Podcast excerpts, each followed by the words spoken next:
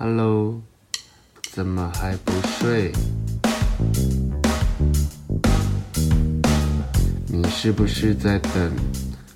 微眠催眠秀？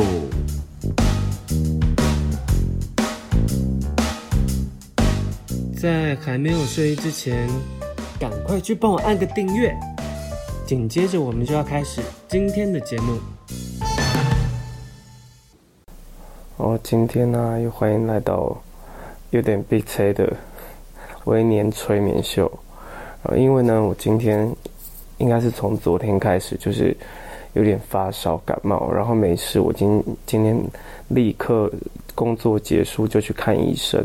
然后一直很想跟他聊，跟大家聊聊，呃，今天一整天的心情。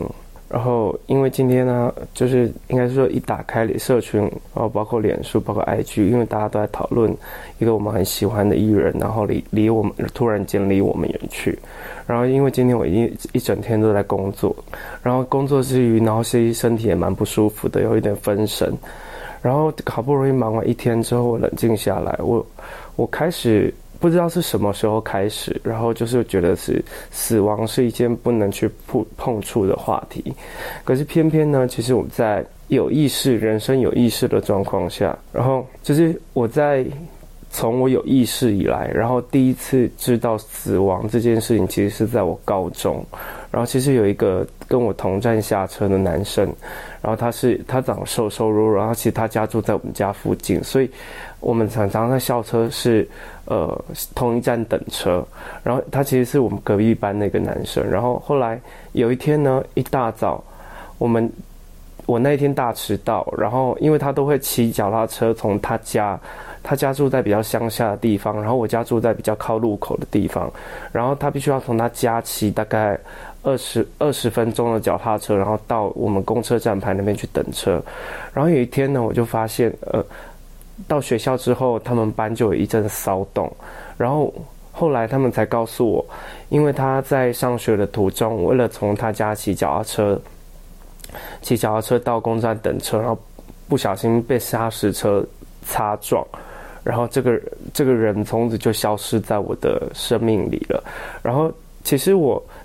小一点的时候，我的爷爷奶奶过世，其实我自己会觉得没有太特殊的感觉。就算即便那时候国中、国小，我一直不觉得生命消逝这件事情究竟会对我造成多大的影响。然后，可是就在那一次。发现我们那时候才十六十六岁吧，然后十六岁好像一切都很美好，然后好像很知道自己要做什么的时候，突然间你的身边就在靠你很近的位置有一个人突然间就消失了。从那一天起，他的座位就空着，直到直到联考那一天，他的准考证其实还是会核发给他，可是这个人已经不在了。然后，所以那那时候就我就不断的思考。如果有一天就这样莫名，就是也不能说莫名其妙。如果有一天我的生命已经走到尽头了，那一天我是不是会留着遗憾？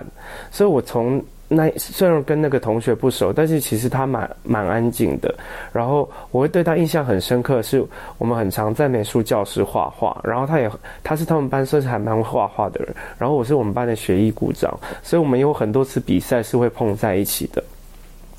然后就曾经的一个就是有点像是同号。的朋友，然后就在一次的车祸事件当中，就在联考前夕、毕业前夕，他等等不及跟我们一起毕业了。然后，所以在那一刻开始，我就发现，其实我的生命是会有尽头的。那在生命尽头这一天呢，其实我们能做一些什么？然后就这样呢，我就是从台南到台北北上念书，然后在中间每一次经过很不如意的时候。因为我后来是念设计系，然后那个同学他其实也很梦想着要考设计系跟美术系。然后有时候我在想，我快要过不去的时候，我在学校可能跟同学处不来，或者是被排挤，然后遇到一些我没有办法去解决问题的时候，我总是会突然想起这个不太熟的同学。我在想着，我现在念的这个学校，我我在学这些东西，是不是他之前生前曾经很梦想做的事情？而我有。这么棒的机会，然后继续活着，然后继续做我喜欢做的事情，我是不是该好好的再坚持下去？所以在那那很多个跨过不去的时候，我快要放弃，我已经很讨厌念设计系，很讨厌在画画的时候，我总是会想起他的脸，因为他总是一个人安安静静的，然后讲话声音细细小小的，然后在美美术教室，然后在一边练素描，因为我们大家大家都想要去考设计系。那无形中，我发现，其实死亡这件事情，它其实是有用意的。它并不是要叫我们悲伤，而是说，它你能不能透过因为一个生命的逝去，然后你你能得到一些启发，成为你人生的动力，不要让他的生命白白流走。再来，慢慢地，我长大了，我离开学校了，我出了社会了，然后你们也在我的新书《绝交不可惜》里，把良善留给对的人里面。有看到一则，就是向大脑提取一次快乐的记忆，然后复习它，就会治疗你的失眠。其实这个方法是一个心，我在之前在看呃神精神科的时候，医生教我呃，咨商的心理咨商的时候，我们每一天每一个礼拜五，我们在精神科都要都要去做一次心理咨商，然后有一次咨商师就问我，你为什么老是睡不着？我就告诉他我的烦恼是什么，然后最终他发现，其实我是很害怕自己会消失的。然后因为在那当下，就那一年，你们在新书里面有读到，我有一个朋友就在我的新训结训假的时候就离开我们。当时是二，他好像是二十四、二十三岁吧，大学刚毕业，然后一切都很美好。然后，可是我那时候已经可能是二十六七岁了，因为我已经觉得我好像可以正视死亡这件事情，正视一个人从我生命中消失。可是突然间，这个人，突然间我身边靠我很近的人，突然间又一个人不见了。然后难过的是，我也不能好好的跟他说再见。我我要回去当兵。你们在书里面就有看到那一段，我其实我忍忍得很难受，后来忍到整个人出出问题。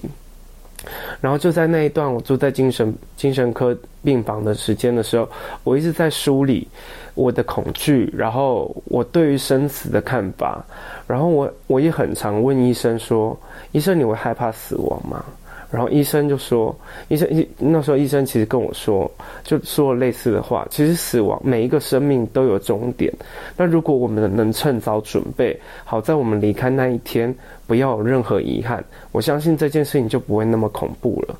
然后最后慢慢地、慢慢地，其实我我其实是一个很怕告别的人。”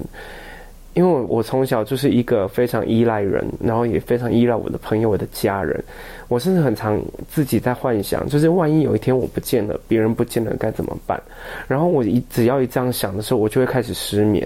然后我就会开始拼命的想，我到底还有什么事情没有做？我到底还有什么说什么话没有说？然后我到底还有谁值得我去爱，而我没有好好去把握？可是越这样想，我们我我我们揽把自己的精神上揽上的包袱其实越来越重，好像其实生命很短，我们要做的事情很多。至于告别的心魔呢，是我到前几年，我其实有第二次身心状况很不好的时候，其实我写在书里面。那一次是换我想要自己结束生命了，可是在我生命快要觉得哦快要过不去的那一下那一刻。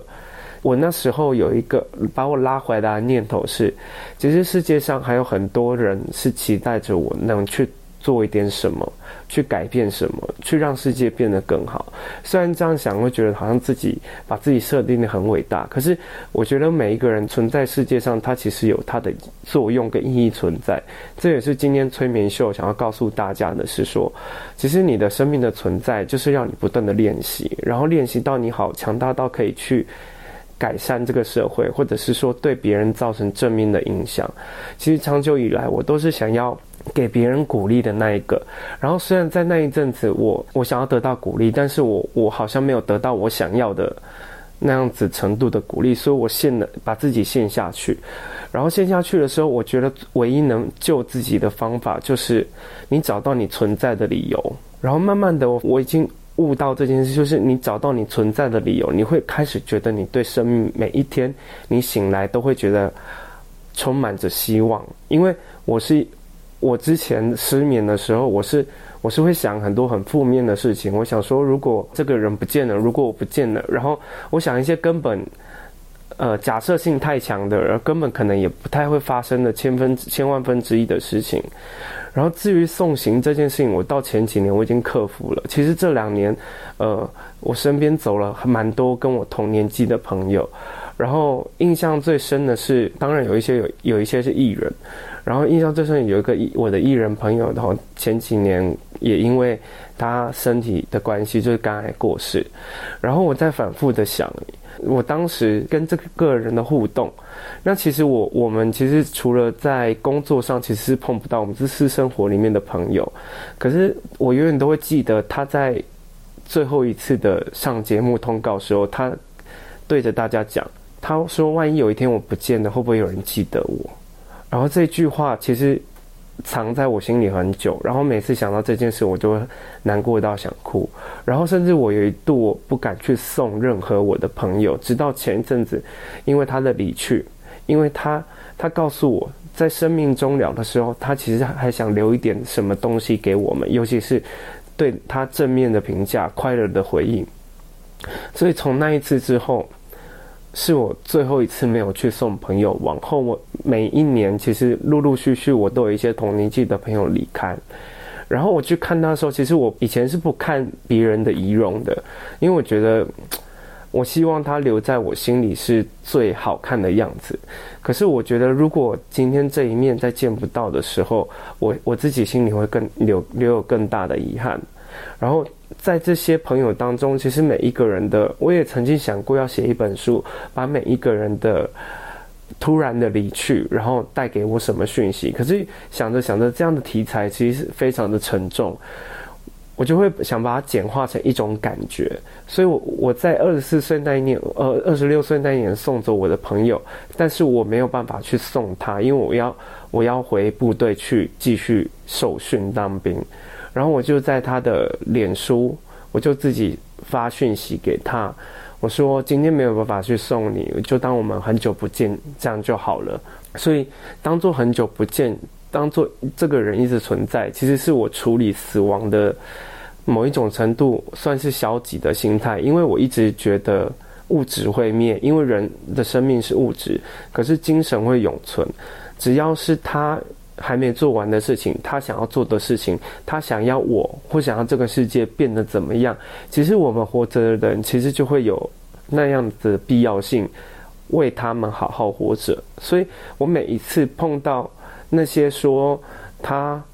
很想不开啦，然后他觉得生命没有意义的时候，我都会，我我其实都会很激动的去。教训对方，然后我知道在那个情绪当下，其实你不能去教训他，因为他已经够脆弱了。可是后来我都会尽可能的修正我讲话的口气，因为我想让他知道，我的身边其实有很多人，他是想要继续好好活着，可是上帝或者是老天其实没有没有给他这条选项。我一个朋友，就是也是跟我差不多年纪，我永远都记得他是金牛座，然后人非常的慷慨，也非常好笑。某一年他在公司要新去新公司健检报告的时候，呃，到新公司报道的时候，他去做全全身健康检查，他已经是他已经是好像是胰脏癌末期，然后他很慌张。其实，在那一段他在医院的时候，他很常打卡。然后拍自己被关在医院里面，然后我永远都记得，其实我们我们是共同的发型师啦。然后我的发型师就到医院里面帮他剪最后一次头发的时候回来，就是抱着我大哭。他真的没有办法去接受这个人已经要离开我们了。然后而且他的生命是有限度，而且是非常有限。在那生命的最后几天，他就是不断的去见。他想要见的人，然后做完他想做的事情，所以我觉得我们何其幸运，能好好的呼吸，好好的活着。我们有那么多充裕的时间去做好准备，做好好好爱一个人，然后好好的做完我们想做的事情。所以。今天在看到就是那个艺人的新闻的时候，其实我我没有想要刻意去渲染这个悲伤，可是有慢慢，因为我们之前他其实是出现在我的生活工作场合中的人，然后去年我们还在某某一个朋友的生日碰到，然后我一直想要用一个比较正面的态度来解读这件事情，然后于是我今天又不断的回想我那些。快要离去的朋友的时候，最后他们告诉我的话，然后最后他们的脸，甚至我有一个朋友，他在知道自己生命好像剩下三个月的时候，他带着他的奶奶，然后去呃看尼加拉瓜瀑布，然后看看去纽约，去他最梦想的城市，然后回来之后，没想到病情急速恶化，然后。我们共同朋友跟我说，他在病床上最后的时候，他一直在很害怕，他自己快要睡着了，他自己快要走了。所以有时候会想到这些想要拼了命活着的人，却没有办法选择；我们能够好好的活着的人，却很松散、很散漫的过完我们的一生。这也是我一直以来，我觉得我个性有点，也算是很会逼别人，也会很会逼自己吧。就是我很怕时间浪费这件事情，所以你们很常看到我的现实动态，或者是说，很常看到我把一堆工作都揽在身上，然后还要抽空去去干嘛，然后去见朋友、去见家人，是因为我太害怕浪费时间了，因为我知道。总有一天我会换换成我跟大家说再见，然后在那一天之前呢，我我一定我这个人最讨厌的事情就是后悔，我一定不要有让我自己在执着，然后再留恋于人世间的的念头。然后因为我这几年接触宗教，然后开始学习一些佛教的故事，然后学习一些佛教的道理，其实执念这件事情就是会让你一直留在这个空间里面走不了。然后为为何说要力求圆满？圆满不是说圆满不是说我们要把什么做多大的善事，而是你能在跟每一个人的接触中，然后在做每一件事情中，你能完美的收尾，你好好的做完你该做的事情，好好的跟这个人走到结束，即便你们最后个性不合，你好好的跟他说再见，你不会有任何牵挂在这个世界上。当你真的离开这个世界，你反而是能很快的超脱于就是轮回之外，然后会有牵挂，一定会有轮回，轮回就是我们会再见到。所以我我其实是一个不喜欢说再见的人，因为我觉得既然走到这里，我们会分开，那一定是有一点一些原因的。所以，与其刻意的去说再见，倒不如就淡淡的让这些事情就到此结束。所以我看待我看待生命的方式是这样，然后我也希望说，今天透过一个短短的分享，让你们知道说，其实生命如果真的像今天这个我们的好朋友，我们喜欢的艺人，他真的很匆忙的离我们而去，我们应该要仔细去挖掘我们在他身上看到的好，试着留住他的好。试着想象他最好的那个时候，就让这一刻停留在这里吧。然后其余的悲伤就不要再去钻了，因为。悲伤是无济于事，悲伤也改变不了任何事情。你能做的就是你让让自己活得正面一点，让自己活得精彩一点。我相信这个充实感绝对会盖过这个悲伤。这是我这几年去治疗关于别离这别离痛苦的这件事情。我一直在做好一个心理准备，是每一个人都会离开，而他离开的方式，也许是出远门，也许是消失在地球，也许是，呃。他呃离开我的视线，每一种都是每一种离开都是都是要在我们无无憾无牵无挂的状态下，我们和平的跟对方道别，然后不一定未来还会再见，但是我会记得你永远最好的样子，然后我会记得你告诉我的那些正面的话，那就是我今天直播想讲的，就是真生命真正的用意，它是带来讯息。它逝去也是要带来，也是想要留下一些正面的讯息给大家。刚刚有人说不不敢有太多的目标梦想，怕离开时候会有过多的执念。我教你们一个小方法，其实我自己是很很爱做人生清单的人。你们在书里面《绝交不可惜》应该知道。我人生每一个阶段一定会有人生清单，但是我的人生清单不会是一辈子的事情，一定是一到三年之间的事，因为我已经做好随时有可能有一天会换我离开的心理准备。但是我也不要因此而消极，而是在这一年间，我我要去见了哪些人，我要去做哪些事，三年间我要做到哪一些事，我最多最多会想到五年后我在哪里，再往下我就不敢再想了。相对的，我就是可以回答到你所谓的执念。还有一点就是你会有执念，是表示你想要你做的这件事情是有一定的成果。可是我希望告诉大家的态度是，你做一件事情不要预设结果，而是你要去享受，你去做，你去参与，你做完了，其实本身就已经是一件很棒的事情了。就像写书，我每一次写书的时候都会觉得啊。哦我写这些东西到底会有人谁看？然后也很期待很多人可以看到。可是我，如果你太执着于结果，你在做这件事情的过程中，你会变得很不纯粹。你想写一本好书，但是如果你预期的是我想写一本畅销好书，你一定在创作的过程中，你会有很多偏颇，而那些偏颇跟考量都不是因为你自己。能不能问心无愧，然后能不能自己释然的、很完全释放的你的能力做好了这一件事情，其实这件事情才是最重要的事。所以我也希望告诉大家，其实，呃，我不能阻止你们悲伤，但是我希望在悲伤之外呢，其实这些人，这些跟我们不得不道别的人，他其实想要告诉我们很多事，然后这些事情一定藏在你。跟他之间的互动里面，所以你们务必要为这些人好好的、精彩的活着，然后把他们的信念、把他们的那份爱跟心，永远的，呃，也不能永远，因为没没有人可以永远继续走、继续延续下去。这就是生命与生命之间的衔接，生命与生命之间对话留下的讯息。好了，今天就是我有点。感冒，然后也发烧，然后也希望大家在这一段直播中能好好的去平和、综合掉一整年。其实从年初到现在，其实这今年二零二零年才过了九个月，我们已经要被迫练习了很多很多次告别。然后，其实我有一次在没有留存的直播里面告诉大家，其实我会去研究一些宇宙跟生命的东西，然后我很相信。事情，呃，应该是说，今年是一个太换的年，然后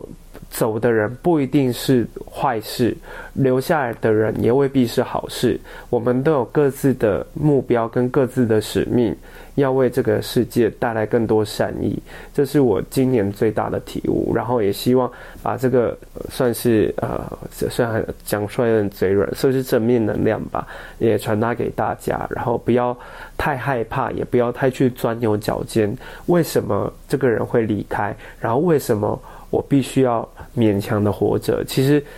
都都有你的使命跟上天的安排，然后尽管去努力做你想做完的事情，你想做好的事情，然后记得好好的去爱那些可能你还来不及去留心注意、好好去看他的那些人，然后好好爱你的家人，好好爱你的朋友，然后剩下的就是努力，然后赶快睡觉，然后不要再想太多了，然后希望这一段可以。帮助到大家舒缓你们的情绪，然后我也教大家书里面，其实绝交不可惜里面，把良善留给对的人里面，你有教大家一个方法。当你睡不着的时候，你去想一件你曾经发生过很快乐的事情。当你很想念一个已经离开你的人的时候，然后你纠结于这段感情的时候，这段情绪的时候，你去想你跟这个人这一生最快乐的对话，最好笑的对话。最快乐的相处那一刻，然后那一刻一定是一个很温暖、很温馨的画面。然后记得这个感觉，因为你接下来是要不断的复制它，然后找到跟他一样的人，然后延续跟他如他一般的快乐。然后好，谢谢大家，晚安喽！大家早点睡。然后不要压抑自己的悲伤，但是也不要过度渲染不必要的悲伤。然后适当的把一些负面情绪发出来，然后发出来之后，其实日子还是要过，然后而且要过得更精彩，然后更问心无愧。